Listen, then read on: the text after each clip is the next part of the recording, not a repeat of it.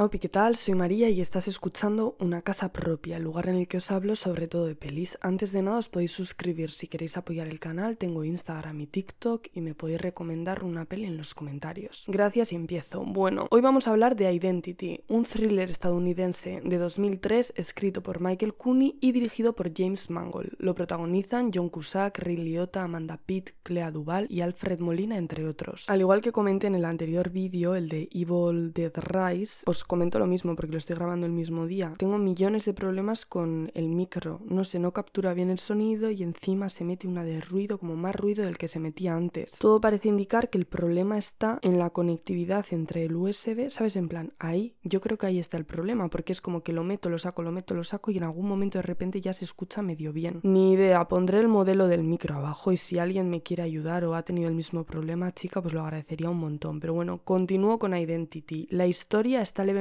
inspirada en la novela de misterio de Agatha Christie, Diez negritos, también llamada Y no quedó ninguno. Todo comienza cuando varios personajes que aparentemente no tienen nada en común son arrastrados por una tormenta hasta un motel en Nevada. Las lluvias intensas han inundado las carreteras y los teléfonos no funcionan, así que tenemos a 10 personas en este lugar remoto sin poder desplazarse ni pedir ayuda. Entonces, ¿cuál es el problema? Pues que empiezan a morir a ser asesinados más bien, de uno en uno, y la única pista que tienen es que al lado de cada cadáver aparece la llave de una habitación. ¿Quiénes son nuestras víctimas y al mismo tiempo nuestros sospechosos? Pues están por un lado una actriz en decadencia y su chofer ex policía. También una pareja de jóvenes recién casados en Las Vegas, pero que están peleados y no sabemos muy bien el por qué. Luego tenemos al dueño del hotel, un misógino con un secreto. Mi personaje favorito, que es Paris, una prostituta que iba de camino a su nueva casa en la que quiere plantar naranjos. Por otro lado hay una familia de tres, padre, madre e hijo y el Espíritu Santo que llegan al hotel después de un accidente en el que la madre queda gravemente herida y por último un policía y un convicto en el corredor de la muerte por haber asesinado a seis personas. Menudo cuadro dirás, ¿no? Pues sí, efectivamente. Y además paralelamente a esta trama, en una oficina de alguna ciudad de EEUU, un juez y el abogado del asesino que se hospeda en el hotel se reúnen para decidir si efectivamente van a ejecutar al preso o le van a transferir a un hospital psiquiátrico. Total, que por lo que os he comentado os imaginaréis una especie de whodunit, y sí, se trata de descubrir quién está matando a todos los huéspedes, solo que luego ocurren cosas extrañas y plot twists singulares y bastante cuadros. Vi la peli porque me salió un reel en Instagram, seguidme, gracias, es una barra baja casa barra baja propia, y vi la cara de Clea Duval y que era un thriller de los 2000 y ya estaba dentro. ¿Qué me ha parecido? Bueno, os comento, visualmente es guay porque tiene un rollo muy finales de los 90 principios de los 2000, es entretenida, están pasando cosas todo el rato y hay muchos giros un poco locos, giros argumentales, twists, pero sí que es cierto que bajo mi punto de vista es un poco absurda. El guionista escribió también las pelis Shelter y The Eye Inside, no las he visto, pero lo comento por si os suena. Sin embargo, el director sí que ha hecho cosas que conozco, de hecho James Mangold es el director de la última peli de Indiana Jones, que se va a estrenar este mismo año, y también está detrás de Lobezno y Care Interrupted, o Inocencia Interrumpida en España. De ahora en adelante aviso porque voy a hacer spoilers, así que si os la queréis ver, parad el vídeo aquí y volved más tarde porque es una de esas pelis en las que un spoiler te destroza el filme entero. En España podéis ver Identity en Movistar Plus y Netflix. Os cuento, estoy grabando esto el día en el que se publica mi comentario sobre Adaptation. Os dejo el vídeo en la pestañita de arriba, pero básicamente Adaptation es una peli que se estrenó pocos meses antes que Identity y en ella se ríen de un guionista que cree ser rompedor, creativo y original cuando en realidad lo que está escribiendo es un relato sin sentido lleno de clichés hollywoodienses. El caso es que Identity se parece muchísimo a esta historia facilona de la que se ríen en Adaptation, y claro, por el timing, Identity quedó un poco en evidencia y fue motivo de burla en los medios y en la crítica sobre todo. Yo soy honesta, vi Identity en modo pasivo, es decir, no estuve a tope intentando descubrir quién era el asesino. Sí que es cierto que desde el minuto uno Ray Liotta da muy mala espina y sabes que algo trama, pero el plot twist no me lo imaginaba. No lo veía venir, la verdad. Me parece un poco sin sentido, igual por eso no lo veía venir tampoco. Y es que resulta que el asesino que está en el corredor de la muerte tiene personalidad múltiple, acá la versión de la personalidad múltiple que siempre muestra Hollywood. ¿Y esto qué significa? Pues que tanto el motel como los personajes y los asesinatos que hemos visto son producto de su imaginación y de hecho los personajes son cada una de sus personalidades. Entonces, el asesino, un psiquiatra, un abogado y un juez se encuentran en esta reunión. Parece que voy a contar un chiste, pero no. Total, en el plot twist vemos que el preso está intentando descubrir cuál de estas personalidades es la responsable de los asesinatos